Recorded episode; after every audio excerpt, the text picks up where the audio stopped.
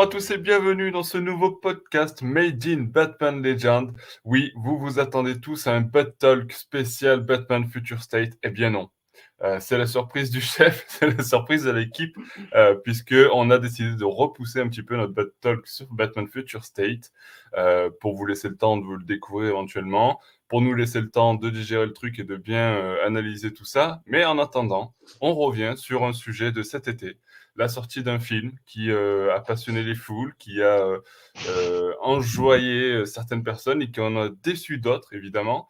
Euh, et euh, pour m'accompagner sur ce euh, podcast, deux autres membres de la team avec Alexandra Salut tout le monde.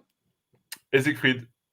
Hello Et donc ce film euh, sur lequel on va revenir, bah, vous l'avez vu dans le titre de ce podcast, c'est The Suicide Squad de James Gunn, évidemment. Alors, euh, déjà, euh, en préambule, bah, juste pour vous dire qu'on va faire une toute petite partie sans spoiler en préambule, et ensuite on enchaînera avec une partie donc spoiler. Donc pour ceux qui n'ont pas vu le film, on vous préviendra bien évidemment lorsqu'on basculera sur du spoil à mort. J'ai envie de dire, ça va bien avec ce film. Et on d'ici, eh ben, en attendant, on peut entamer avec euh, notre avis général sur le film. Alors, euh, tiens, euh, Siegfried, pour commencer, qu'as-tu pensé de, ce Suicide Squad de James Gunn? Qu'est-ce qui t'a inspiré? Est-ce que tu as apprécié ce film? Alors je l'ai apprécié, comme beaucoup, je dirais que c'est le film qui aurait dû sortir en 2016. Euh, que du coup le fait qu'il arrive un peu en, correctif du film de 2016 et cinq ans après, ça fait qu'il arrive peut-être un peu tard pour être aussi frais qu'il aurait pu l'être parce qu'entre temps, bah, le, le DCU a c'est c'est- c'est euh, c'est- c'est complètement craché. euh, on a Ouais, eu on des Deadpool qui ont implosé, quoi. ouais. Voilà, on a eu les Deadpool qui ont apporté déjà de- du rated R dans les films de super-héros, donc il paraît forcément moins frais qu'il aurait pu paraître il y a quelques années. Et puis c'est c'est c'est pas non plus le- un chef-d'œuvre absolu. Enfin, il a quelques il a, il a quelques petits errements qui auraient pu passer très très bien en 2016, mais qui du coup aujourd'hui forcent la comparaison avec la, version de 2016 et font que bah, il y a des choses qui sont clairement bien mieux. Il y en a sur lesquelles il aurait pu être encore euh, encore meilleur. Mais enfin, globalement, c'est un c'est un excellent divertissement, très bien rythmé, euh, pas juste épuisant comme beaucoup de films d'action, euh, beaucoup de blockbusters d'action qui euh, ne font que du rythme et mais qui finissent juste par être fatigants parce que c'est juste plus intéressant. Là, il parvient vraiment à, à, créer une succession de scènes extrêmement variées et pourtant tout aussi divertissantes les unes que les autres, ce qui fait que c'est vraiment très agréable, assez jouissif même par moment à regarder, euh, regarder pendant deux heures. On retrouve vraiment le côté euh, sale gosse qu'on voulait retrouver chez James Gunn et en même temps une Suicide Squad comme on voulait la voir. Donc voilà, c'est c'est vraiment un très chouette divertissement, c'est un très chouette film. C'est pas clairement, je pense, je pense pas qu'on pouvait en attendre plus d'un film Suicide Squad de toute manière. Donc voilà, ça, ça, ça répond totalement au cahier des charges euh, à ce qu'on peut en attendre après le, le semi-désastre ailleurs en 2016. Ouais, on reviendra sur ces points effectivement euh, plus en précision et, de manière plus précise effectivement euh, dans le deuxième partie. Mais euh, bon, j'ai l'impression que tu as bien apprécié ce film. Est-ce que c'est également le cas pour toi, Alexandra? Ouais, totalement. Ça a été une vraie surprise. comme, comme souvent, j'essaye de ne pas avoir trop d'attentes euh, par rapport au film, ne pas trop euh, regarder les bandes annonces, et surtout avec euh, ce cas-là où, où le premier Suicide Squad a été une, réelle déception, et je crois que ça c'était un peu pour tout le monde. Et, James Gunn, on en reparlera, hein, je pense, a vraiment réussi à mettre sa patte tout en laissant de la place à qu'est-ce que vraiment la Suicide Squad. J'ai aimé cette réalité de savoir que les personnages étaient fidèles à ce qu'on aurait pu penser et ce qu'on aurait dû avoir dans le premier. On a une vraie, une vraie, un vrai beau équilibre entre euh, l'humour, l'action, la violence, le gore. Euh, voilà, il y, a- y y quelques scènes qui m'ont dérangé. On en reparlera dans la partie, euh, dans la partie sans spoil, mais, mais globalement, ça a été, Non, avec comme on dit, avec spoil plutôt. Mais globalement, comme dit Siegfried, ça a été un vrai pur divertissement. J'ai pas vu le, le temps passer. Je me suis éclat- éclatée. C'est vraiment très, c'est euh, vraiment très beau. Euh, Il y a une très très belle photographie, euh, je trouve, dans, dans le film. Les acteurs sont, sont bons. Euh, et, euh, et, et il prend place. Enfin, le, le tout début, moi, m'a marqué parce que c'est comme si euh, le premier Suicide Squad n'existait pas. C'est une sorte de reboot où on, où on- où on prend ce qui a été plus ou moins bon, mais finalement, on peut très bien le regarder sans avoir vu le premier. Et ça, c'est Oui, très fort ouais. de la part de James Gunn. Ouais, c'est vrai que c'est un film qui est plus ou moins indépendant du premier. En tout cas, tu peux le regarder sans avoir vu le premier. C'est pas du Com- tout euh, une suite directe. Ouais. Et même sans, je avoir, même sans avoir vu aucun film du DCU, en fait. Et c'est ça qui est assez fort aussi. Il est vraiment Oui. complètement autonome. euh, de toute, la continuité, toute la continuité ici. c'est ça. Et je pense qu'il a fait exprès aussi pour se dire voilà, je, veux une totale liberté, je veux que ça soit un objet indépendant à regarder, parce que finalement, est-ce que c'est pas ça aussi l'identité même de la Suicide Squad C'est de, prendre une Suicide Squad donnée avec quelques personnages, parce qu'on sait que ça évolue tout le temps, et Manda Waller fait différentes équipes. C'est très bien montré dans le début du film, juste pour dire voilà, c'est une équipe dans une mission donnée avec un point A, un point B et, stop quoi. Et ça, ça il l'a très bien fait. Ouais, alors tu dis il l'a très bien fait. Ce il, c'est James Gunn, justement le réalisateur du film. Alors, est-ce qu'on peut dire que ce Suicide Squad est, vraiment imprégné de, la patte de James Gunn Est-ce que c'est du James Gunn pur jus, Siegfried? Euh, bah oui, bien sûr. Bah, déjà parce que euh, la Warner a recruté James Gunn pour qu'il fasse un film James Gunn. Rappelons qu'au début, ce, film n'aurait jamais dû exister, non seulement parce qu'on avait déjà une autre Suicide Squad, mais simplement parce que James Gunn était en train de travailler sur les, Gardiens de la Galaxie 3, et bon, il avait plus ou moins un contrat d'exclusivité avec, avec Disney mais que les circonstances ont fait qu'il a pu être débarqué de Disney. Je rappelle que un groupuscule d'extrême droite avait retrouvé des, vieux tweets de James Gunn qui dataient de 2008 à 2011 avec des, espèces de blagues, mais vraiment pas drôles, enfin d'une espèce d'humour noir, souvent pédophile. Euh, c'était euh, vraiment douteux, quoi. mais et euh, que Disney, en voyant ça, avait décidé de le virer, alors même que bon, c'est des tweets qui avaient qui tweets qui avaient pratiquement des, qui avaient pratiquement 10 ans, qui se voulaient humoristiques. Et on sait que Gunn est sale enfin ça n'empêche pas qu'il puisse faire des blagues vraiment pas drôles, mais c'était pas forcément problématique. Et euh, tout le monde toutes les personnes qui ont déjà travaillé avec James Gunn ou qui l'ont déjà rencontré euh, s'accordent à dire que c'est quelqu'un qui est absolument adorable, parfaitement respectueux. Enfin, c'est ça ressemble, il ressemble plus ou moins à ça d'après toutes les descriptions qu'on en fait. Donc cette espèce de, moraline de Disney qui tout à coup préfère écouter l'extrême droite que les gens qui ont travaillé avec Gunn et le, le virent alors même qu'ils sont en train de travailler sur la saga la plus lucrative de Marvel. C'était quand même assez dingue. Et la Warner s'était précipité en se disant bah, c'est parfait, on cherche justement des réalisateurs qui vont faire des succès pour euh, pour nous parce que clairement l'UCU ça marche ça, ça marche pas si fort. Donc ils ont profité pour vite signé avec Gunn en lui donnant carte blanche complète pour un film qui serait donc un, un, pur film James Gunn. En plus, c'est parfait puisqu'il s'agissait de rebooter un film qui n'avait pas fonctionné en qui n'avait pas fonctionné en 2016. Donc c'était c'était c'était vraiment un alignement désastre quelques semaines avant que Disney accepte de euh, pardonner entre guillemets à, James Gunn et de, le réembaucher. Donc il y avait vraiment ce, tout petit espace dans lequel la Warner est parvenu à se précipiter. Et évidemment, la condition sine qua non pour que James Gunn signe chez eux dans ces circonstances, c'était qu'il fasse un film euh, pur vu James Gunn. Et euh, c'est peut-être même trop peut-être même trop James Gunn parce que du coup on sent pas vraiment un renouvellement du réalisateur. Il remplit complètement le cahier des charges de Suicide Squad par James Gunn sans vraiment surprendre, mais euh, bon, on en attendait euh, pas, pas, non, pas, non, plus tant que ça, et il, il remplit parfaitement ce cahier des charges, ce qui, ce qui, suffit complètement. Mais oui, c'est un, un, pur film James Gunn, et ceux qui ont aimer les, films, les précédents films de James Gunn vont se retrouver complètement là-dedans et euh, profiter complètement du spectacle. Ouais, tout à fait. Alors, tu as même devancé ma prochaine question pour Alexandra. Je voulais lui demander, est-ce que James Gunn, au final, euh, son petit défaut sur ce film-là, c'est qu'il ne se réinvente pas vraiment, parce qu'il fait vraiment ce qu'on attend de lui, quoi. Bah, je, ne sais pas trop. Après, ça, dépend vraiment, en fait, euh, ce qu'on lui a demandé. Euh, ce qu'on ce dit pas souvent et ce qui manque aussi dans les films, globalement, dans les films de super-héros, c'est que tu prends un réalisateur aussi pour sa vision de réalisateur. C'est-à-dire qu'il doit respecter évidemment l'univers des comics, il y a des, choses à, faire, mais il faut aussi qu'il impose sa patte, qu'il impose sa vision. Et là, c'est complètement ce qu'il fait. Pour, moi, il, rentre, peut-être peut qu'il rentre dans un cercle un peu, un peu dangereux ou s'il il va, il va continuer à faire des films qui, qui lui ressemblent. Mais si en même temps, c'est ce qu'on cherche, euh, parce que peut-être que beaucoup de personnes aussi ont vu Suicide Squad parce que c'est James Gunn. Et donc, ça a ramené peut-être un nouveau public et c'est aussi ce que, ce, que, ce que veut Warner. Donc il a, une vraie plus-value par rapport à ça. Euh, ça serait intéressant de voir euh, comment lui, il peut, il peut se réinventer, mais c'est aussi en lien avec les producteurs, c'est aussi en lien avec le projet. Enfin, là, clairement, la patte de James Gunn pour Suicide Squad, c'était tout ce qu'il fallait. Il, il, pouvait pas, pour moi, il pouvait pas. Euh, bien sûr, on peut toujours faire mieux, mais il a, il a excellé dans ce qu'il pouvait faire et dans ce qu'il nous a montré. Donc, euh, il m'en faut pas plus. Ouais, non, parce que je, dis ça parce que pour être euh, un peu l'avocat du diable, parce que je sais que certains reprochent justement à ce film, euh, justement, que ce soit une sorte de gardien des galaxies, R, R-rated, on rappelle qu'il est interdit au moins de 16 ans en France. non, non, en, France, il, en, France, il, en France, il était tout public, tout public avec avertissement. Mais il était tout ah public. Oui, ah, tout... ah d'accord, ok, ok. en général, les rated sont euh, moins de 12 ou... Oui, c'est assez exceptionnel. Euh, c'est un cas où la France était vraiment beaucoup plus laxiste et clairement trop laxiste quand on voit le film, parce que c'est pas Ouais, du tout un un peu film. trop, ouais. Même avec, avec, avec, avertissement que j'allais voir avec tout le monde, il aurait pu être interdit en moins 12 de façon tout à fait logique, mais il était tout public avec avertissement en France. Après, c'est ouais, passé plein de choses. hein. Il y a, il y a vraiment eu des témoignages euh, de, de, de parents qui sont allés avec leurs enfants et qui sont partis euh, dès les premières Ouais. minutes. hein. Euh, bah, Oui, bien sûr. c'est vrai. Après, peut-être que voilà, ces personnes-là s'étaient pas renseignées sur le film avant, parce que c'est vrai que moi aussi, je me suis- j'ai aussi un peu rigolé quand je suis allé voir le, le film au ciné. Euh, J'étais assez surpris justement euh, de, de voir certaines euh, familles ou des enfants.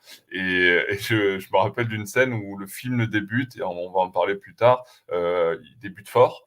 Et euh, au, bout de, au bout de cinq minutes, je vois un père, un père avec son fils en train de sortir de la salle en ça. mode What the fuck quoi. C'est ça. Mais euh, effectivement, euh, effectivement, voilà, c'est pas fait pour les enfants, quoi. Et, euh, et donc certains ont reproché ce côté-là, que ce soit en fait euh, un, film Gardien de la Galaxie, mais sans les limites de, Alors- de Marvel, quoi. Alors, alors il juste, euh, moi, c'est une vision générale que j'ai.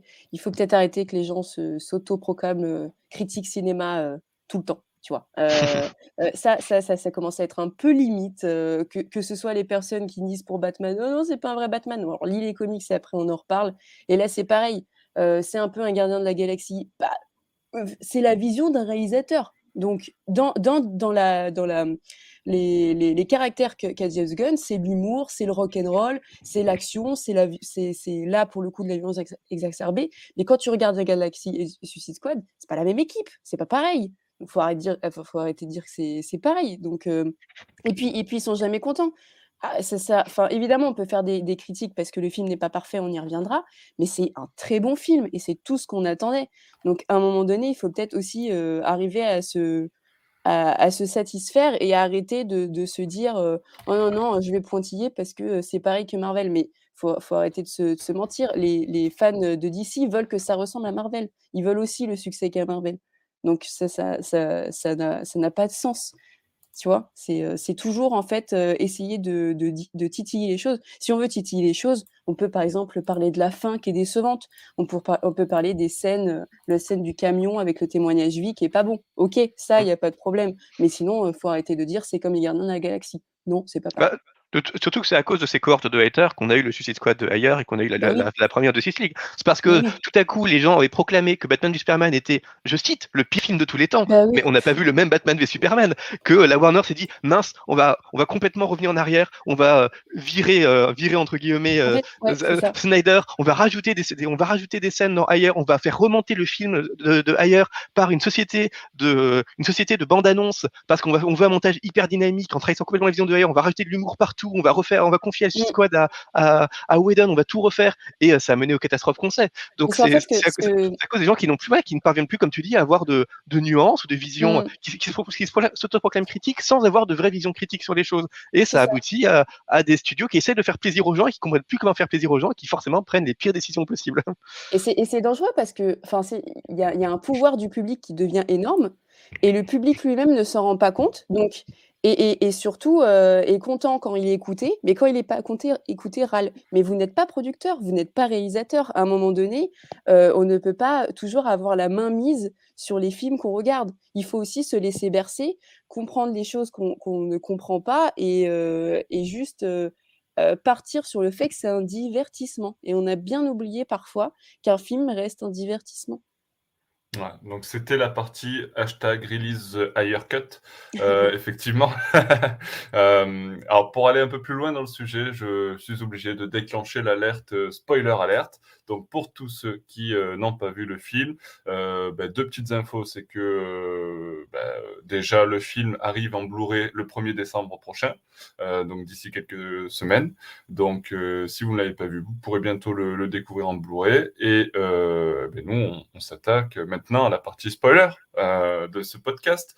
Alors euh, maintenant qu'on est qu'entre gens et personnes euh, tout à fait aimables et qui ont vu ce film, j'ai envie de dire, euh, est-ce qu'on peut dire, on, on est, on- je, vais, je vais un peu poursuivre le sujet qu'on avait déjà entamé dans la première partie, mais est-ce qu'on peut dire que la Warner a appris de ses erreurs en euh, produisant ce film-là avec James Gunn? Euh, non, je ne sais pas s'il a appris de ses erreurs. Elle, a décidé quelque chose. pour changer, pour, pour redonner un peu honneur à la Suicide Squad. Et, ils l'ont bien fait. Après, reste à voir ce qu'ils ce qu'ils vont faire après. Hein. par exemple quel, quel est l'objectif? Globalement c'est ça. Quel est l'objectif de la Suicide Squad? Qu'est-ce qu'après ce film on veut nous faire faire? Est-ce que c'est juste un one shot en disant vous êtes bien amusé ou est-ce que ça peut aller plus loin? Réponse il y a quand même une série sur Peacemaker. Tout à fait, c'est ce que j'allais dire. Voilà. Et il y a une série pourquoi une série? C'est parce qu'ils se sont rendus compte que John Cena joue bien, ah oui, c'est pas que des muscles, et, et que c'est un des personnages qui a le plus, voilà, à, part Harley Quinn bien sûr, où on y reviendra, et Idris Elba aussi qui, qui joue bien. Ah, Margot Robbie. oui, on, a, on sait Nico. Le reste, le reste bof. John Cena a vraiment voilà crevé l'écran et, et est-ce que du coup il y aura une série sur tous les autres personnages je ne sais pas, mais. Bah, moi, j'attends une série sur la belette, je vous le dis. Ah, ouais. Putain, quand j'ai vu les, la, la, la bande-annonce un peu, tu sais, comique, là, où tu as des, les scènes de tournage et quand tu vois l'acteur, tu te dis putain, le pauvre quand même. J'ai joué une belette, quoi. J'ai joué la belette. il me dit quelque chose, cet acteur, en plus, il a joué dans d'autres trucs. Bref, je suis pas bah, C'est le frère de James Gunn, je crois, qui jouait la, la belette. Ah, ok, ok. Ah, bah, il y a un air, il y a un air de ressemblance. Euh, non, je suis pas sûr qu'ils ont appris de leurs erreurs. Ils ont fait un bon film. Euh, j'espère qu'ils vont faire une bonne série. Après, euh, ils n'ont pas été très dithyrambiques sur ce qu'ils vont, ce qu'ils vont nous proposer après, quoi. Mmh. Bah, oui, ce, qui, ce, qui, va en partie répondre à la question, c'est le Suicide Squad 2, dont il y a des, les, rumeurs semblent déjà établir qu'il serait fait par Gunn, mais on imagine bien que le cahier des charges de la part de la production sera un peu plus serré, parce qu'autant donner une carte blanche une fois sur un projet euh, complètement autonome, pourquoi pas, autant on imagine bien qu'un Suicide Squad 2, bah, il faudrait commencer à raccrocher les wagons avec le reste du DCU, avec plus de contraintes de production. Et euh, ça, la Warner va finir par remettre son grain de sel. Et là, ça répondra davantage à la question. En tout cas, pour l'instant, on peut admettre que la Warner semble sur une meilleure pente qu'avant. Parce que entre Joker, entre Batman, entre Suicide Squad, euh, même quelque part Black Adam, qui est vraiment un film, un film complètement fait par, euh, bah, par Dwayne, The Rock, Johnson, il y a, y a, quand même une, une confiance qui renaît entre la Warner et euh, ses, et ses réalisateurs, entre les gens qui aiment ces univers-là, et une confiance qu'on avait clairement complètement perdue auparavant, parce que là, les relations entre, entre Warner et... C'est essentiel, hein, en plus. C'est essentiel d'avoir une confiance entre les réalisateurs, parce que c'est lui qui va façonner euh, la vision euh, de la Warner et des producteurs. C'est ah, il y a, deux aspects. Disney voit les choses différemment euh, en recrutant plutôt des yes men, des yes men qui pour le coup seront euh, complètement servis à Disney, dont on sait qu'ils n'ont pas de vision, mais auxquels on demande de ne pas avoir de vision. Ce qui est chouette avec la Warner, en fait, ce qui, est un peu l'identité de la Warner depuis la création même du, studio Warner, c'est euh, que la Warner recrute des grands réalisateurs qui ont une vision et qui essaient de leur faire confiance. Donc il y, a eu pas mal de ratés, notamment sur le fait de diffuser des films. Vous vous, souvenez vous l'année dernière, diffuser des films en streaming alors qu'ils auraient dû, ils avaient des contrats pour les passer au cinéma et du coup ça a été assez mal pris. On se souvient que même Villeneuve, Nolan a quitté la Warner pour faire un film chez Universal, je crois. Euh, Villeneuve a tapé sur la Warner. Enfin, ils ont un peu perdu cette vision-là et c'était complètement euh, cohérent avec tous les problèmes qu'ils ont eu aussi ils sur, les, pas géré euh, la crise du Covid. Hein. Ils ont vraiment pas. Ouais, voilà. Et, et, ils ont, ils, ont, ils sont tout à coup beaucoup plus apparus comme des, des, opportunistes, un peu tout ce qu'on reproche à Disney, alors que Warner est supposé incarner une certaine cinéphilie respectueuse de la vision des réalisateurs. Donc là, ils sont, ils semblent être sur une meilleure pente. Après, voilà, on verra. Disons que c'est un peu plus facile d'être sur une meilleure pente aussi quand on fait des films, des films autonomes on reverra sur les, sur les projets sur lesquels il y a beaucoup d'enjeux à quel point les réalisateurs sont vraiment libres ou pas. Mais bon, pour l'instant, c'est quand même, ça reste quand même plutôt, plutôt encourageant. Oui, alors tu évoquais justement The Suicide Squad 2 euh, qui pourrait être en préparation euh, éventuellement avec euh, de nouveaux James Gunn à la manette, mais il faut pas, on peut pas non plus, on l'a déjà un petit peu évoqué, éviter le sujet Suicide Squad de ailleurs, puisque effectivement, il y a quand même quelque chose un petit peu spécial, il faut le dire, avec ce film et qui peut un peu surprendre, c'est que certains personnages du film de ailleurs sont là, mais c'est pas vraiment une suite au premier Suicide Squad. Euh, il y a un petit peu un mix, un film indépendant, mais en fait, il y a des acteurs qui étaient déjà dans le précédent Suicide Squad, mais c'est pas du tout lié avec le premier Suicide Squad. Mais il y a, voilà, il y a ce lien-là qui est là quand même. Alors, qu'est-ce qu'on peut, comment on peut démêler un peu tout ça? Est-ce que euh, c'est juste des, clins d'œil? Est-ce que, euh, on l'a dit, il y a Margot Robbie qui reprend son rôle de Harley Quinn, il y a Flanagan qui reprend son rôle de, Rick Flag, il y a. Kinnaman. Il y a, oui, Kinnaman, pardon. Euh, il y a Joel Kinnaman, pardon. Euh, l'autre, c'était le premier, je crois, qui était. Bon, bref.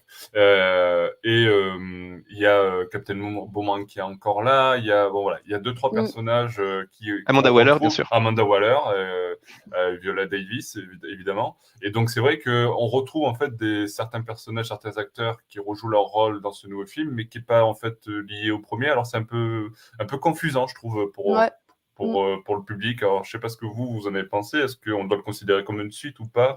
On a dit que c'était vraiment indépendant, mais bon. Alors, en, termes de en, termes de continuité, ça se passe clairement après le premier Suicide Squad. Les personnages qu'on retrouve sont des personnages qui ont, qui ont déjà été dans Suicide Squad. Simplement, on ne référence jamais le premier Suicide Squad, sauf sur le fait que, par exemple, Harley, quand elle retrouve Boomerang, euh, rappelle qu'ils se connaissent. Et effectivement, ils se connaissent du premier film Suicide Squad. Donc, c'est un film qui clairement se passe après le premier. Après, le premier n'est jamais référencé, et comme on l'a dit, on n'a aucun vrai lien entre ce film et le reste du DCU, contrairement au premier qui essayait par exemple de montrer Batman ou le Flash arrêtant les, super vilains pour les mhm. mettre, euh, les mettre en prison où ils sont recrutés par, euh, par Waller. Là, c'est vraiment un aspect qu'on n'a pas du tout. Ces super-héros là n'apparaissent jamais. Donc ça, ça se passe après, mais ça reste quand même relativement complètement autonome. Pour moi, ça reste assez clair. Le, seul problème, c'est qu'évidemment, ils ont appelé ça The Suicide Squad après un film Suicide Squad. Donc, ils n'ont pas voulu appeler ça Suicide Squad 2 pour éviter que les gens se disent, c'est la suite du film d'ailleurs. Et on n'a pas du tout envie d'aller voir la suite du film d'ailleurs. est-ce que, est-ce que juste rajouter un The, ça suffit à dire, on est une suite, mais on est autonome? Bon, forcément, il y a une petite confusion qui peut naître dans le projet, mais une fois qu'on a lancé le film, c'est quand même relativement clair. Surtout, on oublie un peu tout le reste pour regarder le film parce qu'on n'a pas besoin du reste. Donc, ça, ça pose pas vraiment. Si, si c'est vraiment ce qui vous fait peur avant d'aller voir le film, oubliez juste vos craintes, allez le voir et puis euh, vous, vous verrez. C'est pas une fois qu'on l'a vu, il y, a, vraiment plus aucune confusion possible. Ouais, euh, après le The, c'est la euh, mode. Il y, a, y, a, The Flash, il y a The Batman, il y a The Suicide Squad. C'est un effet de mode. Et tu, tu citais, Nicolas, du coup, les acteurs qui avaient dans le, dans le, le, premier numéro et qu'on retrouve ici, Harley Quinn, Amanda Waller. pour moi, c'est pas des clins d'œil, c'est plutôt une superbe récupération et c'est même très différent. Enfin, la Harley Quinn que tu vois dans le premier film et celle que tu vois dans le second est très différente. elle est beaucoup mieux exploitée, on n'a pas les mêmes costumes. Amanda Waller aussi, on en découvre un peu plus. C'est pas juste la fille énervée qui peut appuyer sur un bouton. On a aussi beaucoup plus d'explications sur bah, toute l'équipe autour d'Amanda Waller. Et ça, c'était très très intéressant de savoir qu'elle n'était pas la seule décisionnaire et que et qu'elle était la bosse avec plusieurs personnes une vraie identification, humanisation, ça c'était très cool. Captain Boomerang, bon, tu le vois, mais bon, bah là on est dans la partie avec spoil, bah boum. Euh, tu vois, et ça c'était, ça j'ai l'impression que pour le coup, c'est un clin d'œil sans un clin d'œil, c'est-à-dire que c'est un mec qui était dans le premier, il apparaît vite fait dans le 2, mais hop, il explose pour dire bon, là, en fait, vous allez voir quelque chose de très différent cette introduction où tu as certains anciens, tu as une sorte. Tu as deux Suicide Squad en fait. Tu as l'équipe qu'on a avec Harley Quinn, Idris Elba, John Cena, etc. Et puis tu as l'autre. Et en fait, Amanda Waller fait, fait, un peu une, comment dire, une tactique où l'équipe qui va mourir, c'est une. enfin, Harley Quinn fait partie de, l'équipe qui est décimée d'ailleurs. Elle va, elle va, elle va rejoindre après, ouais. ils, vont aller la sauver d'ailleurs. C'est ça, exactement. Et ça, c'est génial, en fait. Tu as l'impression qu'en fait, c'est comme si l'équipe qui fait diversion et qui meurt, c'est comme si c'était le premier film. Du style, voilà, il apparaît un petit peu, hop, c'est rié de la carte parce que là, vous proposez autre chose. On reprend Harley Quinn parce que eh, Margot Robbie excelle dans ce rôle-là, que c'est très très bien écrit, que ça fonctionne très bien, mais il, revient sur la couleur noir et rouge, et ça, c'est très important c'est pas du tout anodin de, de faire des, costumes qui lui ressemblent plus, où elle est plus à l'aise, où elle a beaucoup plus d'armes. Elle, a des scènes de combat à elle qui sont excellentes, qu'on ne retrouve pas dans le premier. chose importante, on n'a pas Will Smith, et ça c'est bien, on n'a pas, beaucoup, parlé. on n'a pas, beaucoup parlé, mais bon, il n'y a pas Will Smith, mais euh, mais il y a quand même euh, Bloodsport qui fait un peu ce que faisait Will Smith en Deadshot, quoi. C'est, ouais, mais, mieux, mais mieux, mais mieux, ça n'a rien à voir. C'est pas le même personnage et, euh, Idris Elba déjà joue beaucoup mieux. Idris Elba ne fait pas du Idris Elba comme Will Smith fait du Will Smith, tu vois. Ça, c'est déjà c'est c'est un, un, fait. Et puis, et puis le personnage fonctionne bien parce qu'il fonctionne bien pas que seul. Le problème de Deadshot dans le premier, c'est que euh, il avait toute la lumière sur lui et que euh, voilà, c'était un peu le l'anti-héros euh, tout de suite, hein, dès le premier moment, je fais ça pour ma fille, etc. Dans, dans, dans le 2, il est obligé de faire équipe, comme c'est un, une donnée, un Suicide Squad sont obligés de faire équipe. Et tu as une relation assez marrante entre lui, entre Peacemaker, entre. tu vois, il y a un truc qui se fait qui est pas on, on devient tout de suite amis, on devient pas tout de suite une équipe même à la fin, tu, ne sais même pas si c'est une famille ou pas. C'est juste, bah là, on est obligé d'être ensemble, donc autant qu'on s'entende plus ou moins bien, tu vois. Et ça, c'était très intéressant. Oui, d'ailleurs, rappelons qu'au début, Will Smith était supposé tourner dans le film. Donc, on aurait dû avoir de nouveau le retour de Deadshot. Donc, c'est heureusement qu'il n'est pas venu. Moi, j'aimais assez Deadshot. Mais disons que si on avait retrouvé Deadshot, en plus de retrouver Flag, en plus de retrouver Robbie, on aurait vraiment eu trop eu l'impression de voir un Suicide Squad 2. Donc, c'était pas mal que euh, ce rôle qui est quand même un peu le rôle du leader, même si euh, normalement Flag est euh, le, leader du groupe. clairement, c'est Bloodsport qui, qui, qui, qui, qui, tire tout à, qui tire tout à lui. Donc c'est pas plus mal de, changer, de, changer un peu cet acteur parce qu'on a davantage l'impression de voir une nouvelle équipe avec une nouvelle fraîcheur. Et en plus, c'est plutôt bien parce que Will Smith, on sait que c'est qu'il il, est, pas juste euh, acteur dans ses films. Il est aussi producteur. Il, il, il a envie d'écrire ses rôles et il a, il a, il a l'importance qui fait qu'on ne peut, on ne peut rien lui refuser quand il est sur un, sur un plateau c'est lui qui va insister pour dans le premier squad par exemple pour que vraiment on insiste sur euh, sa relation familiale parce qu'il veut avoir cette, euh, cette, cette, apparence auprès du public d'un acteur pour lequel la famille c'est vraiment important et du coup il colle ses valeurs même si elles n'ont rien à faire dans un film il les colle vraiment à ses personnages et cet impact là n'aurait pas forcément été compatible avec la liberté que voulait Gunn pour ce nouveau ah bah Squad. Donc ça aurait pas, été le même film hein, c'est sûr. Tout à fait. Donc après voilà c'est dommage que ça, ça a entretenu, une confusion d'autant que c'est Will Smith qui avait été annoncé au début et quand on dit Will Smith est remplacé par Idris Elba et ils, vont, ils ont plus ou moins le même rôle parce que c'est de nouveau un tireur d'élite qui a une relation très forte avec sa fille, bon, qui est joué par un, par un autre acteur noir, euh, un autre acteur, acteur noir iconique, et en plus euh, c'est le premier qui devait jouer, donc on a plus ou moins un peu réécrit son rôle pour le deuxième, et c'est plus ou moins la même chose. Ça, reste un peu le même, même, perso, quoi. ça reste un tireur d'élite, enfin, c'est vraiment. Euh, ah, disons que ça, ça n'aidait pas forcément la, la communication autour de, autour du projet, mais c'est une très bonne chose qu'il ait été remplacé par Idris Elba, rien que parce que ça a ajouté vraiment en liberté à ce, à ce film-là. Et euh, ça, ça, fait qu'on peut se poser la question de est-ce qu'ils vont tuer, euh, tuer Idris, Elba par exemple ou pas, parce que clairement, Bloodsport, c'est un personnage qui est beaucoup moins iconique, beaucoup moins connu que Deadshot, et, ils auraient, et euh, ça fait partie des personnages qu'on pourrait tout à fait s'attendre à voir sacrifiés dans le film, là où Will Smith, bah, on, on tue pas vraiment Will Smith dans un film. Quoi. Ouais, Donc ça rajoute encore un peu à cette tension. C'est comme, c'est comme Tom Cruise, quoi. il peut pas mourir. Voilà, il, y il, y a des gens comme ça, ils veulent pas. ça, marche, pas. C'est par contrat en fait. On sait qu'il peut pas mourir parce qu'on sait qu'il va signer un contrat mhm. où il va dire mon personnage ne doit pas mourir parce que je veux pas donner cette image-là à mes fans. Et forcément, ça peut poser un problème dans, dans le cadre d'un film où euh, bah, c'est l'intérêt aussi que le plus de membres possible de l'équipe soient sacrifiables ou pas. Déjà qu'il y a Harley dont on sait qu'elle ne peut pas mourir parce que c'est Harley il faut quand même que euh, tous les autres soient plus ou moins sacrifiables, sinon c'est. pas parce que c'est Harley, c'est parce que c'est. parce que c'est Margot Robbie. oui, bien sûr. Bien oh là là, cette groupie. non, mais c'est vrai. Euh, après, bon, en plus, euh, ils avaient aussi annoncé que Jared Leto pourrait revenir pour jouer Starro. Ah non, ça c'est pas vrai. Non. mais non, après, effectivement, on, bon il y a eu beaucoup de personnages qui sont revenus. c'est assez confusant, mais au final, le film reste très indépendant et euh, c'est ce qui est appréciable aussi, c'est qu'on se détache totalement de tout ce qui a été fait dans le premier film, euh, ce, qui est plutôt, euh, ce qui est plutôt une bonne nouvelle, effectivement. Alors, un autre point qu'on pourrait évoquer, effectivement, c'est avec ces personnages-là, alors, on a évoqué un petit peu la première scène où ça dégomme dans tous les sens, euh, parce qu'on nous présente une Suicide Squad de 12 personnages, ou je sais plus combien, enfin une dizaine de personnages, ils se font tous dégommer d'entrée. ça, c'est euh, génial. Ça, cette scène est absolument géniale, et ça annonce la, couleur du film. Quoi. Je veux dire, euh, là, tu sais qu'à tout moment, n'importe qui peut mourir. Finalement, c'est pas tant cas que ça derrière. Ce qui, est, super, je trouvais, dans cette première scène, c'est qu'on prend vraiment le, temps de montrer leur recrutement par Waller.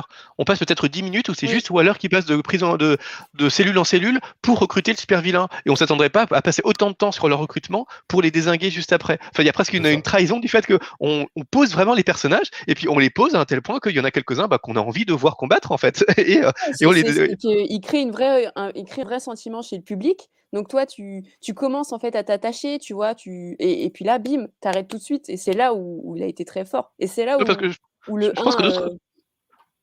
Ouais, tout à fait. Je pense, que d'autres réalisateurs auraient fait l'erreur de euh, juste balancer l'équipe sur, euh, sur la plage et les, et les désinguer tout de suite. Alors que là ça, là, ça joue vraiment qu'ils attendent du spectateur qui se dit on, on ne m'a pas fait perdre 10 minutes. Donc si on les a montrés pendant 10 minutes, c'est forcément qu'on va les revoir. Et euh, je veux bien y croire, ça, ça, marche assez bien. Et en fait, pas du tout. Et il y a même certaines scènes de recrutement qui rappellent les recrutements des, des, des, de la première Suicide Squad de, de ailleurs avec euh, des, notamment les, les d'élite. Enfin, il y a vraiment des, des scènes qui, rappellent, qui rappellent, qui, qui, qui font, à mon avis, clairement référence au recrutement des, premiers, des, des personnages dans, dans, ailleurs et qui, comme tu le disais tout à l'heure, d'ailleurs très, très, très justement, montrent un peu cette volonté de mettre à l'écart le, le, film de ailleurs avec une certaine une certaine ironie. C'est ça. Et même dans, à la, tout à la fin, donc euh, avec euh, le grand combat final avec Starro, tu as des personnages de l'équipe dans laquelle tu t'as suivi pendant tout le film, où tu t'es plus ou moins attaché. Donc, comment il s'appelle le personnage avec les le costume avec les boules de partout là? Paul Cadotman. Voilà. Bah, quand il meurt, j'étais là, mais non, mais non, c'est pas possible. Genre, tu sais, le problème c'est que les films répondent maintenant à des codes. Le plus souvent, des fois, un film voilà, où il n'y a pas, pas, pas une grande créativité, tu connais déjà plus ou moins la fin. Tu vois, tu te dis, bon, alors lui, alors, lui c'est le méchant, bon, lui, il va sûrement. Tu vois, et là, il y a eu une vraie surprise quand même. De, tu sais, bon, tu, tu, tu sentais que, que Idriss Elba, on va pas le, va pas le faire tuer, Harley Quinn, on va pas le faire tuer, mais il y a, y a, quand même, enfin, l'autre, le sergent qui meurt, j'étais super triste. J'espère que je n'étais pas, la, pas la seule à être triste quand même, tu vois. C'était c'était, c'était quand même ouais, assez fort de se dire bah, la mort est omniprésente dans ce film-là. Et, et, c'était quelque chose qui était caché dans le premier et qui est réellement montré. En plus, en plus, le fait d'être trash, d'être gore, etc., tu as la notion de mort qui est tout au long du film quand même. Bah, on retrouve un petit, un petit côté Game of Thrones, je trouve, où, chaque, où les, Les, les, les, spectateurs s'attachent vraiment à certains personnages en se disant ah lui j'ai pas envie qu'il meure. King, King Shark j'avais pas envie qu'il meure par, par, exemple. Alors que il fait clairement il fait clairement partie des personnages qui sont complètement sacrifiables mais je me disais ah ça, ça, serait vraiment triste qu'il meure. Un peu comme devant Game of Thrones je me disais ah il faut pas qu'il tue Tyrion c'est vraiment dommage je suis pas sûr de pouvoir aimer la suite s'il si, tue Tyrion. C'est un, un, peu les, les mêmes sensations qu'on retrouve là et ça fait plaisir en fait parce que ça reprend complètement le concept de Suicide Squad euh, grâce, grâce justement au fait que ces personnages-là soient, soient, pas connus et donc on sait que le désert peut en faire, peut en, peut en faire ce qu'il veut. Et euh, évidemment c'est un aspect qu'on ne pouvait pas du tout avoir dans le premier Suicide Squad où le but c'était de faire 10 films avec les mêmes personnages. Donc on n'avait pas cette, peur-là. Donc c'est vraiment beau d'avoir euh, d'avoir su réinvestir cette peur en prenant des personnages qui euh, bah, qui sont tous relativement mineurs. Même Idris Elba en soi, on aurait pu on aurait pu le tuer parce que son personnage est pas si essentiel que ça et même en termes dramatiques, ça aurait pu marcher, puisqu'il nous, cette espèce de relation père-fille avec Ratcatcher 2 en lui disant Je vais te protéger, je te, je te laisserai pas partir. Et dans, plein de films, c'est le genre de situation cliché où il va se sacrifier pour la sauver à la fin. Donc on aurait pu s'attendre à ce qu'il meure pour qu'elle soit la survivante, et en fait non, elle est de survivre. Enfin, c'est vraiment, à part pour Harley Quinn, il y a vraiment ce côté inattendu qui, qui fait que le film est, euh, aide vraiment le spectateur à, à s'investir dans, dans les personnages. Ouais, alors justement, euh, peut-être qu'on peut passer un petit peu euh, de temps sur l'intrigue principale du film. Donc, euh, puisque la Suicide Squad, ben, comme toujours, part en mission. Cette fois, c'est au Corto Maltese. Ben, tiens, Alexandra, est-ce que tu peux nous présenter l'intrigue du film? Est-ce qu'elle t'a plu? Est-ce que tu as été conquis? Est-ce que tu as été surprise? Quels sont tes ressentis par rapport à l'intrigue du film et son déroulé? Euh, là, je t'avoue que l'intrigue du film, euh, je m'en souviens quasiment plus. Euh, parce que c'est pas. Oh, elle, est, elle, est, facile. Euh, Parce qu'au bah final, ça reste plutôt euh, simple dans l'intrigue, j'ai envie de dire. D'ailleurs, ce qu'on retient, c'est les personnages, c'est leurs relations entre eux, c'est les, les, morts, c'est le côté gore, le côté fun, le côté rock. Bah, en fait, c'est tout ça qu'on retient, mais l'intrigue en soi, elle, elle, elle, déroule assez simplement. Oui, mais justement, en fait, c'est pas ça que j'ai retenu. Ce que tu suis, euh, c'est ce que tu dis, c'est le, tout le parcours, en fait, tout le cheminement de ces héros-là. Euh, après, vraiment, c'est pas une blague, je m'en souviens plus. Donc, si vous voulez bien m'aider, vous pouvez me Siegfried, vas-y, viens en aide, Alexandra. Ah, je suis pas sûr de me souvenir exactement en fait. Bon, Amanda Waller envoie son équipe au, au Corte Maltese pour euh, déjouer une espèce de, de plan dans une espèce de centrale, mais. Euh... Ouais, alors en fait, il y a un coup d'État. Il y a un coup d'État, euh, coup d'État au Corte Maltese par une Oui, évidemment, il y a, y a ce côté. Il y a ce côté anti-américain qui est assez chouette, où on, on sous-entend vraiment que les États-Unis essayent de, bah de, de, de, tirer les ficelles dans des, dans des États qui sont supposés être démocratiques et indépendants. Et en fait, ce sont les États-Unis qui euh, imposent des dictateurs pour prendre des décisions dans ces, dans ces pays-là. C'est, c'est assez chouette de la part de Gunn d'avoir osé aller aussi loin en, en, termes, en termes politiques. Et donc, effectivement, il y a une situation qui, euh, qui, qui ne plaît plus vraiment parce que le dictateur a, accepté par, la, par les États-Unis a été renversé par un autre dictateur. Et du coup, il faut essayer de réinstaurer un peu d'ordre là-dedans en évitant surtout le, but de Waller, c'est que des, informations confidentielles sur le, le rôle des États-Unis dans ces, dans ces États supposément indépendants soient, dissimulées. Et donc, elle envoie ses Suicide Squad, euh, soi-disant pour euh, sauver le monde d'une, d'une, grande menace, parce qu'ils auraient une arme secrète dans une espèce de centrale dans le Corte Maltaise. Et en fait. Par, euh, joué par Jared pour... Euh, pardon. oui, exactement. en, en, en, fait, pour, pour détruire ces, ces données secrètes et protéger le, la couverture états-unienne. Oui, tout à fait. Alors, cette arme secrète, c'est Starro. Alors, on l'avait un peu aperçu quand même sur les bandes annonces, pour ceux qui avaient vu les bandes annonces avant de voir le film, euh, l'apparition de, de, Starro. Est-ce que c'est un méchant à la hauteur de la Suicide Squad? Est-ce que c'est euh, le fait d'intégrer Starro comme ça, euh, comme, euh, comme ennemi principal, qui au final, en fait, il y a un côté attachant aussi avec ce, personnage-là, parce que oui, c'est un, enfin, un conquérant, entre guillemets, il est là, il va essayer de, prendre la possession des, des, humains, etc. Enfin bref, il y a tout ce côté-là, côté monstre, quoi. Mais, euh, mais il y a aussi un côté attachant parce que c'est quand même euh, au final que, un personnage qui a été torturé, enfermé. Euh, tu vois, il y, a, par moments, j'ai envie de dire, ils ont essayé un peu d'humaniser en fait ce personnage-là, malgré le fait que ce soit un extraterrestre, une étoile de mer géante, etc. Alors, je sais pas ce que vous avez pensé de, de bah, complètement. Oui. Je crois que sa dernière réplique, c'est quelque chose comme j'étais heureux moi quand, quand je flottais quand je flottais dans les étoiles. Mm. Et c'est la dernière réplique du super vilain juste avant qu'il meure. Enfin, c'est quand même assez, assez fou, je trouve, de, créer cette sympathie pour le super vilain qui, en fait, n'a rien demandé à personne. C'était juste une entité extraterrestre qui, qui flottait dans l'espace, mais qui a, été, euh, qui a été euh, capturé par, par les humains pour en faire une espèce d'arme et torturé pendant, torturé pendant plusieurs décennies et qui, forcément, essaye de, essaye de, de prendre un peu sa, de prendre sa revanche et j'ai trouvé ça assez, assez génial en fait de, de lui donner une dernière, une dernière réplique qui soit aussi, euh, qui soit aussi poétique. Enfin, ça rappelle un peu la dernière réplique de, de dans, dans, dans Blade Runner par exemple du, du dernier super vilain qui est aussi euh, aimé toute une, toute un, tout un long monologue extrêmement poétique et qui donne envie de s'attacher au personnage alors même que bon bah il vient de commettre des, des atrocités pas possibles comme Starro hein, qui, qui a comme essayé d'exterminer la population de, de, de, de, toute une île en, prenant leur, prenant leur contrôle hypnotique avec ses étoiles. Enfin, c'est clairement un super vilain, mais c'est assez, euh, c'est vraiment très chouette d'avoir d'avoir réussi à créer cette créer ce, ce, ce, truc un peu trouble chez le spectateur où on se dit ben c'est chouette ils ont vaincu le super vilain mais euh, mince c'est on aurait voulu qu'il les situations soient soit plus soit plus heureuses pour le super vilain lui-même qu'on le renvoie dans l'espace que sais-je c'est c'était bien géré de la part de la part de Gunn de créer ce trouble chez le spectateur T'as as un côté de dire qu'en fait, les, les responsables, c'est pas forcément. Enfin, le responsable de, de ce malheur-là, de cette catastrophe, c'est pas lui, en fait. Voilà. Oui, c'est pas, pas du tout Starro, même, oui. Voilà. Et donc, bon, c'est vrai qu'il y, a, voilà, il y a des messages quand même euh, assez, euh, assez profonds. Tu, tu, le disais déjà sur le côté euh, euh milice et, et, le côté dictateur et, Améri et avec la relation avec les Amériques, etc. Donc, c'est vrai que c'est quand même des messages, euh, mine de rien, qui sont envoyés par le réalisateur. Là aussi, euh, sur le fait que, ben ouais, il y a des catastrophes qui arrivent, mais est-ce que ce sont vraiment ces catastrophes qui sont les causes directes euh, ou les, les, vrais responsables, voilà. Donc, c'est vrai que c'est plutôt, c'est plutôt beau de voir des messages comme ça dans un film qui, malgré tout, est un blockbuster. Un blockbuster intéressant, mais j'ai envie de dire, je sais pas si ça se dit, mais un blockbuster comment dire, euh, un, un, blockbuster d'auteur. Ça se dit ou pas? C'est un peu antinomique peut-être, mais euh, ça, ça, reste un blockbuster, ça reste un film popcorn, mais en même temps, tu as cette euh, touche-là, cette vision de de, du réalisateur, et j'apprécie mm. particulièrement cet, cet aspect-là dans le film. Je ne sais pas s'il faut mettre obligatoirement un nom, parce que mm, blockbuster peut être... Enfin, n'est pas obligé d'être un blockbuster sans vision d'auteur.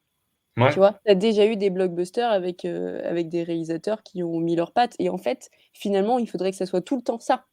Pour pas qu'on tombe comme euh, le MCU, même s'il y a des films du MCU que j'aime bien, où c'est répétitif, où c'est euh, la même couleur, les, mêmes, les mêmes dialogues, etc. Où tu sens qu'en fait, il y a n'y a pas de, de, de, vraie vision. En fait, c'est le, vraiment le terme qu'on utilise le plus souvent dans le podcast euh, aujourd'hui, et c'est vrai. Euh, c'est comme euh, Burton qui a posé sa vision sur Batman, ou Nolan sur Batman. C'est important, en fait, d'avoir des films comme ça, et ça reste quand même, enfin, je sais pas, mais les films de Christopher Nolan, c'est des blockbusters. On peut très bien dire ça. Donc, il n'y a même pas de, de, terme à, donner. Il faudrait juste qu'on revienne peut-être à un, schéma plus, plus proche de la, la confiance des producteurs à un réalisateur. Et ce qu'on ce qu'on a dit, ce que fait Warner, enfin ce qu'essaye de faire Warner, et j'espère qu'ils vont, qu'ils vont continuer comme ça. Ok, alors euh, on peut faire un petit jeu euh, sympa, c'est euh, de choisir. Siegfried, s'inquiète, ça y est.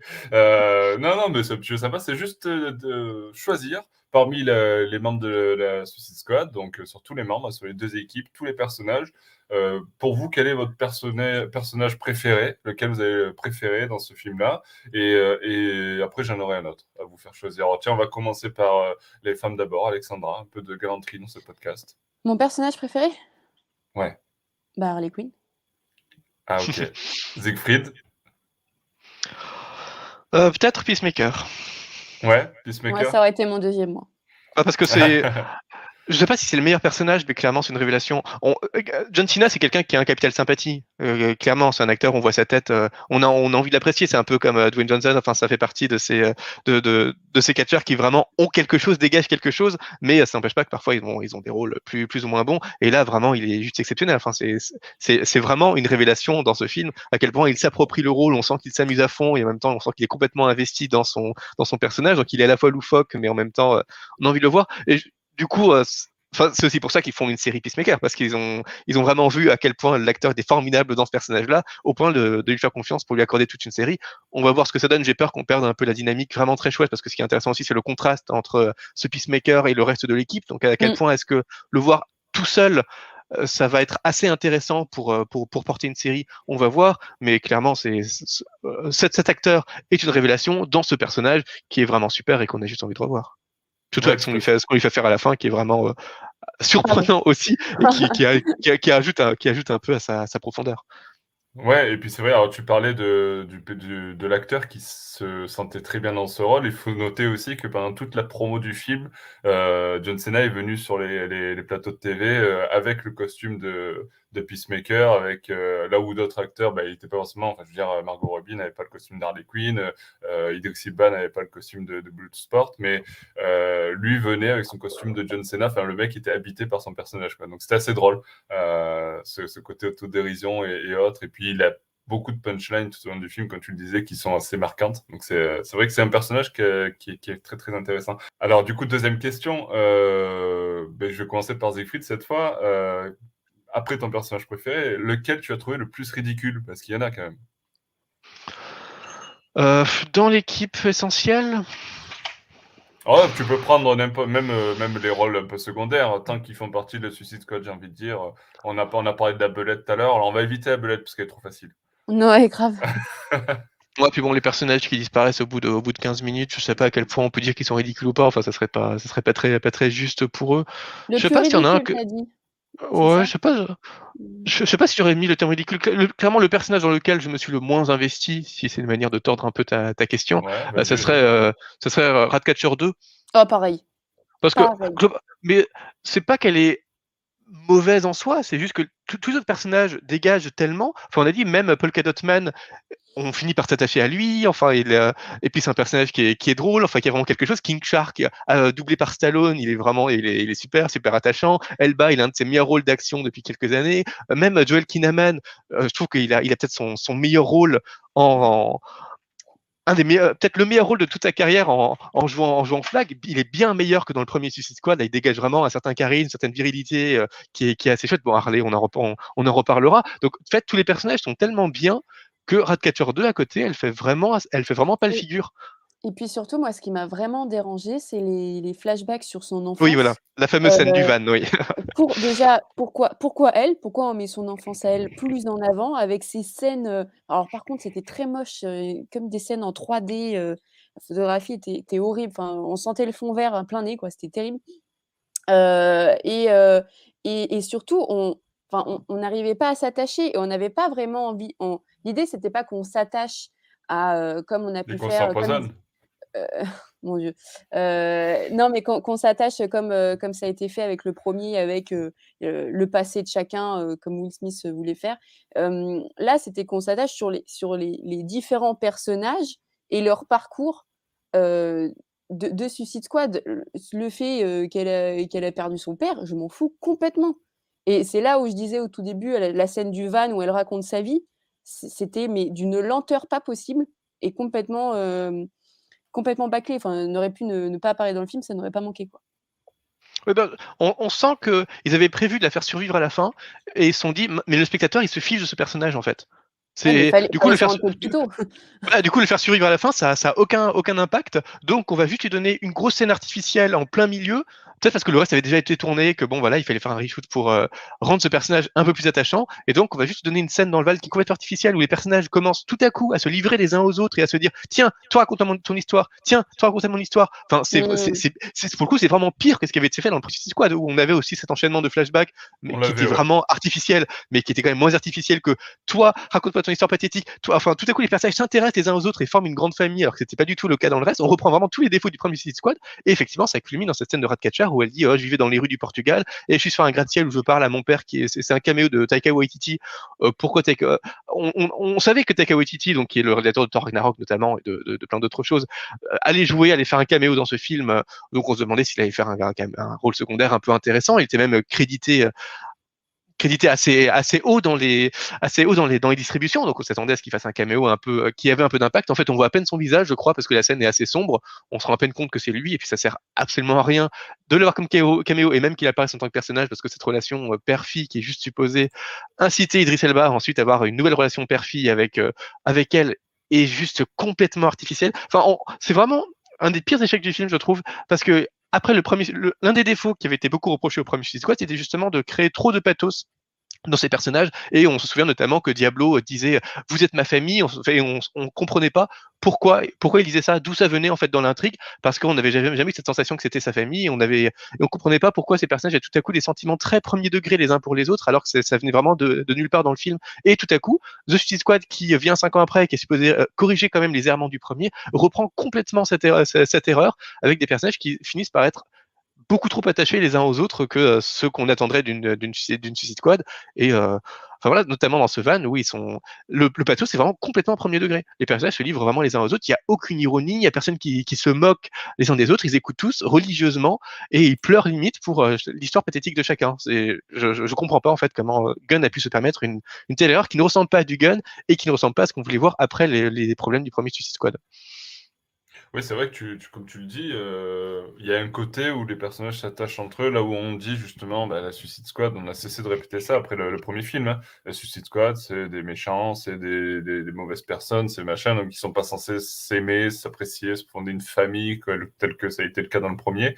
On retrouve encore un petit peu cet aspect-là malgré tout. Est-ce que c'est pas aussi euh, un besoin dans un film de, euh, de, de, créer une relation quand même entre les personnages pour qu'il y ait comme le, comme le notait Alexandra, euh, c'est des personnages dans lesquels on est investi par leur charisme naturel. Il y a plein de personnages qu'on n'a pas envie de voir mourir parce qu'ils sont drôles, ils sont chouettes, ils, sont, euh, ils dégagent quelque chose. Enfin, c'est déjà des personnages dans lesquels on croit. Et on sent aussi que pendant le film, euh, il y a une espèce de compétition, notamment entre les, les, les, grands virils de la bande qui chacun essaie d'être d'être un peu le un peu le chef de, de la bande, donc entre euh, Flag, Bloodsport et, Peacemaker.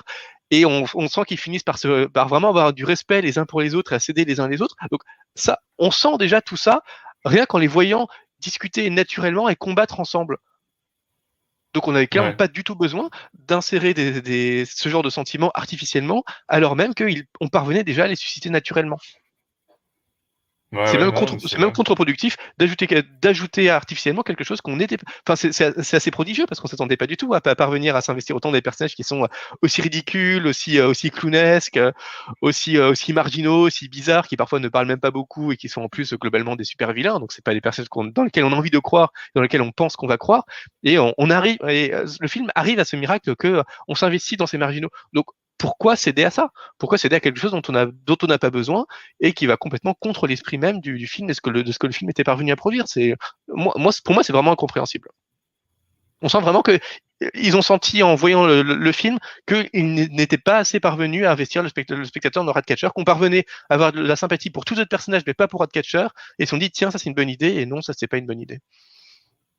Ouais, tout à fait. Alors c'est vrai, hein, euh, bon, après, est-ce que c'était, euh, comme tu dis, comme tu le sous-entends, euh, rajouté un petit peu en, deuxième montage, ou est-ce que c'était prévu comme ça et que finalement ça donne pas le résultat escompté, je sais pas. Mais c'est vrai que c'est assez décevant de ce côté-là, même si, ça fait partie de l'un des points faibles du film en tout cas clairement. Mm. Euh, par contre, il y a un, un personnage, donc on a parlé de Peacemaker, on a parlé de Bloodsport, un personnage aussi qui fait partie des points forts de, de l'équipe.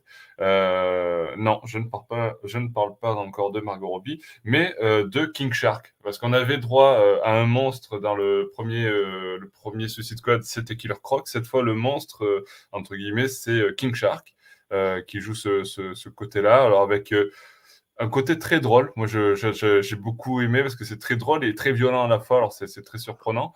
Euh, Alexandra King Shark, alors miam miam ou pas? Mais carrément, non, non, mais c'est génial. Et je me demande pas s'il y a euh, cet intérêt pour lui euh, aussi via la, la série d'animation d'Harley Quinn, euh, où, il- Ouais. où il apparaît. Et, euh, et je me dis, bah, ils se sont peut-être rendus compte que c'était un, un personnage intéressant dans le sens Alors, où. il est bon, pas du tout, euh, pas du tout représenté de la même manière, par contre. Non, non, non, mais globalement, on, on se rend compte de ses points forts parce que certes, c'était pas une flèche, mais euh, il, a, il a la force brute, il, il- il y a ce côté un peu fou dans l'univers de super-héros à dire que c'est un requin quand même sur, sur deux pattes, il faut, faut quand même replacer le contexte. Il est hyper violent et en même temps, tu as l'impression des fois d'avoir un petit nounours. Euh, et tu as cette, euh, ouais, cette, euh, cette, ce, truc attachant et effrayant à la fois qui est assez, assez perturbant. Et en plus, il arrive facilement à, à s'immiscer dans une équipe. Je pense que tu le mets dans n'importe quelle équipe, ça sera très facile par rapport à un autre personnage. Et, Il y a, voilà, il y a ce côté un peu grand protecteur où on va, on va vite s'en servir et il y a vite une discussion qui peut se faire parce qu'en même temps, tu vas pas parler de politique avec lui. Donc, ça va être euh, très, très simple. Et, euh, et, euh, et je pense que je pense qu'il faudrait vraiment le revoir dans plusieurs films parce que il y a, ça a été un, pour moi un gros coup de cœur dans le film. Ouais, alors, Ouais, Siegfried, puis il, a, parlerais il a quand même droit. avec Shark Probablement pas, mais c'est vrai que c'est, euh, c'est, il a ce côté gros nounours qui est quand même assez, assez chouette. Et puis, il a quand même droit à ce qui est peut-être la plus belle image du film. Enfin, quand il, quand il sort, quand il sort de la brume, attrape un soldat et le, l'arrache, en deux. Donc, on a vraiment ce, contraste entre l'espèce de, brume un peu bleue derrière lui et puis le, rouge du sang du personnage qu'il est en train de, de, couper en deux. Enfin, c'est une des, une des images les plus travaillées du film. Et c'est vrai que c'est une des, une des images, une des qui marque. Et bon, c'était amusant de revoir, euh, d'avoir Stallone, sachant que James Gunn avait aussi demandé à Stallone de jouer un, un petit un, un rôle secondaire dans le dans le Gardien de la Galaxie, dans le deuxième opus, je crois. Donc voilà, c'est une espèce de, de James Gunn verse où euh, on retrouve Stallone dans différents rôles dans les films de James Gunn, à chaque fois dans des rôles complètement inattendus. Et bon, ça fait Ouais. plaisir parce que Stallone, Stallone, Stallone, bon, c'est un acteur qui a un bon catch et de sympathie, et puis Stallone dans des rôles en plus surprenants où on sent que il, il s'amuse et s'investit en même temps, c'est quand même vrai, ça fait vraiment vraiment très plaisir, très plaisir à voir, et ça rajoute à cette confiance qu'on a dans James Gunn, parce que voilà, on, on, on sent qu'il peut faire venir des, des gens qui pourraient quand même avoir le melon, qui sont quand même, qui sont quand même des, des mythes, et, et, et pourtant à, à les faire venir de façon respectueuse avec une vraie sympathie pour, pour leur, une vraie sympathie réciproque pour, pour, pour, pour le travail l'un de l'autre et ça, ça fait, ça fait vraiment du bien à voir. Donc, euh, King Shark, c'est, c'est pas juste un personnage chouette dans le film, c'est, ça fait aussi partie des arguments du film pour montrer que James Gunn, c'est quelqu'un qui, qui sait attirer la confiance des, des acteurs et ça, c'est, c'est pas rien. C'est rien, effectivement. Alors, au bout de 50 minutes de, de ce podcast, euh, nous arrivons à la partie la plus importante, celle que vous attendez tous depuis le début de, cette, de ce podcast. Euh, Alexandra, parle-nous de Margot Robbie d'Harley Quinn, alors. Ah, c'est génial Non, non, euh, c'est c'est vraiment trop, trop bien. Je suis contente qu'un personnage euh, féminin comme Harley Quinn, vu comment c'était parti, arrive à, à avoir euh, une vraie place en tant que, que femme, euh, héroïne, euh, badass, guerrière. Enfin, il y a vraiment, il y a vraiment tout qui fait que euh, on s'est pas foutu euh, de la de la gueule de ce de ce personnage et qu'on a repris aussi ce qu'il y avait dans les comics et qu'on l'a replacé dans son contexte par rapport à, tous les films qu'il y a. L'actrice, bon, on l'a déjà dit plusieurs fois, on va pas revenir, mais je joue très très bien. Il y a, moi j'aime beaucoup toute la scène avec le l'espagnol riche là où elle fait semblant. Enfin, à un moment donné. Euh, elle tombe en romance avec lui, donc tu as toute une scène où ils, sortent plus ou moins ensemble, etc. Et elle finit par le tuer. En fait, c'est ça, Harley Quinn, c'est euh, des moments de d'insouciance et de légèreté euh, euh, illimitée pour arriver à, du drama sec où elle peut tuer à tout moment parce que ça reste aussi une tueuse. Et, euh, c'est intéressant, ils ont compris un peu toutes les multifacettes euh, qu'a ce personnage. Elle peut, euh, elle joue à un moment donné en solo, puis elle revient en équipe. Elle, a, elle a différentes armes, mais elle n'hésite pas aussi à, s'adapter aussi au milieu où elle peut avoir. Elle est drôle et puis elle a des moments aussi plus sérieux où elle comprend que là, là le moment est, dramatique et qu'il faut faut se concentrer. Et donc, il y a vraiment tout qui fait. Et puis, les costumes sont vraiment, vraiment géniaux. Et je pense qu'ils vont emmener de nombreux cosplays. Ouais, nombreux cosplay, c'est vrai, en, mob robe de mariée un petit peu. et puis, c'est vrai qu'il y a déjà beaucoup de cosplays qui ont, commencé à faire cette, cette Harley Quinn-là. et ben, du coup, Siegfried, alors, Alexandra faisait l'éloge de son personnage, de son rôle dans le film. C'est vrai qu'elle a un rôle assez important. Et malgré tout, je trouve qu'elle est quand même plutôt en retrait de ce qu'on aurait pu attendre du personnage Harley Quinn dans un tel film. Ça, j'ai trouvé ça très bien, justement. Enfin, il y a, je trouve que James Gunn a vraiment très bien géré euh, Harley Quinn pour non seulement en faire, enfin, en faire de Squad le meilleur traitement d'Harley Quinn qu'on ait vu pour l'instant dans le DCU, parce que clairement, par rapport à la bouse qui était, pardon pour ceux qui ont aimé, mais la bouse qui était Birds of Prey, qui était supposé être un film complètement sur Harley Quinn, et où j'ai jamais ah, Moi, j'ai bien aimé, hein, C'est un des films les plus insupportables du DCU, euh, à mon avis. Là, il a su la rendre vraiment formidable, notamment dans les deux scènes clés auxquelles elle a droit, qui sont son monologue chez le dictateur, qui d'abord est un peu pathétique, un peu ridicule, et qui finit par vraiment devenir profond. Enfin, on, on a l'impression de comprendre enfin Harley Quinn pour première fois de, de tout l'ICU. Et puis dans cette seconde scène qui est la scène de l'évasion, où on, pastiche euh, Old Boy avec cette scène où elle va combattre plusieurs gardes dans, un, couloir en courant de droite à gauche, en les exterminant tous de façon, euh, relativement inventive. Donc on a vraiment la, Harley Quinn euh, badass, un peu détraquée, quand même morale. Enfin, on retrouve vraiment tout, tout Harley Quinn en seulement quelques minutes. Et en même temps, il essaie de ne pas la rendre omniprésente, contrairement à, contrairement à ailleurs et puis à, et puis à d'autres, en fait, euh, c'est aussi une impression qu'on peut avoir dans les comics, où il y a vraiment, on sent vraiment que la Warner veut, a voulu capitaliser un moment sur Harley Quinn en la mettant partout, quitte à la rendre parfois euh, omnipotente. Enfin, on, ne comprend pas toujours comment elle peut. Elle est supposée être humaine quand même à la base, et euh, elle, dans certains comics, elle combat des super-héros euh, d'égal à égal. Enfin, ça en devient, ça devient un peu ridicule, incompréhensible. Et de toutes les intrigues, même quand elle n'a rien à voir avec ça, elle a un impact partout. Alors c'est, enfin, il y a une omniprésence qui pouvait devenir assez fatigante. Et là, Gunn parvient à la mettre en retrait pour qu'elle ne. Bah, déjà, on sait qu'elle ne va pas mourir, qu'elle ne va pas mourir dans Suicide Squad. Donc, il y avait moins d'impact émotionnel à la mettre dans l'équipe parce que c'est le, seul personnage qui s'est pas du tout sacrifié dans, sacrifié dans l'équipe.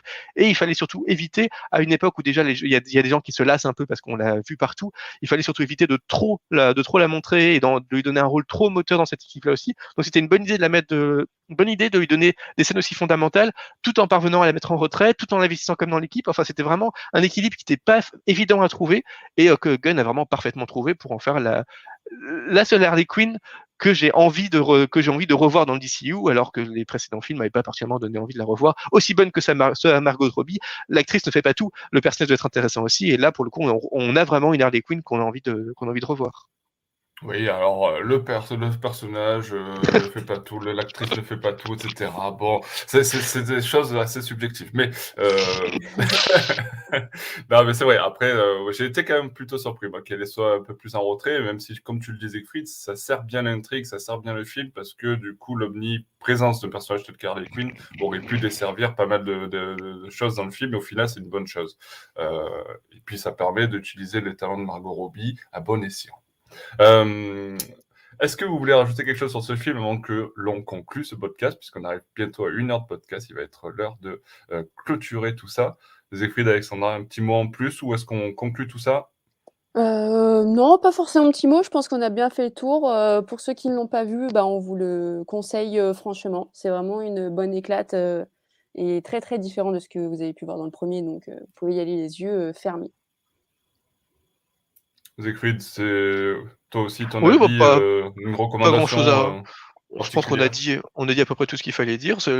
les seuls défauts du film, c'est finalement qu'il reprend certains des défauts du premier Suicide Squad, qui sont de d'avoir une équipe qui finalement est assez morale et alors qu'on les pose vraiment les personnages comme des vrais super vilains au début, ils finissent par être assez super héroïques à la fin et par nouer une famille. Et bon, ça c'est des, des choses qui sont quand même un, un peu dommage parce que justement on aurait voulu que le film tranche complètement avec le premier le premier Suicide Squad et euh, assume jusqu'au bout ses jusqu'au bout ses partis pris de pas créer de pathos de pathos ou de, euh, de, bah, entre les personnages et du spectateur pour le personnage. Donc ça c'est c'est un petit peu dommage qu'on retombe dans ce travers mais ça ça reste un, un super divertissement assez jouissif début à la fin vraiment surprenant par les par la capacité à investir le spectateur dans les dans les différents personnages aussi loufoques soit-il donc voilà ça reste une très bonne surprise un des rares films du DCU que je continuerai de avec plaisir. Donc c'est, je recommande tout à fait.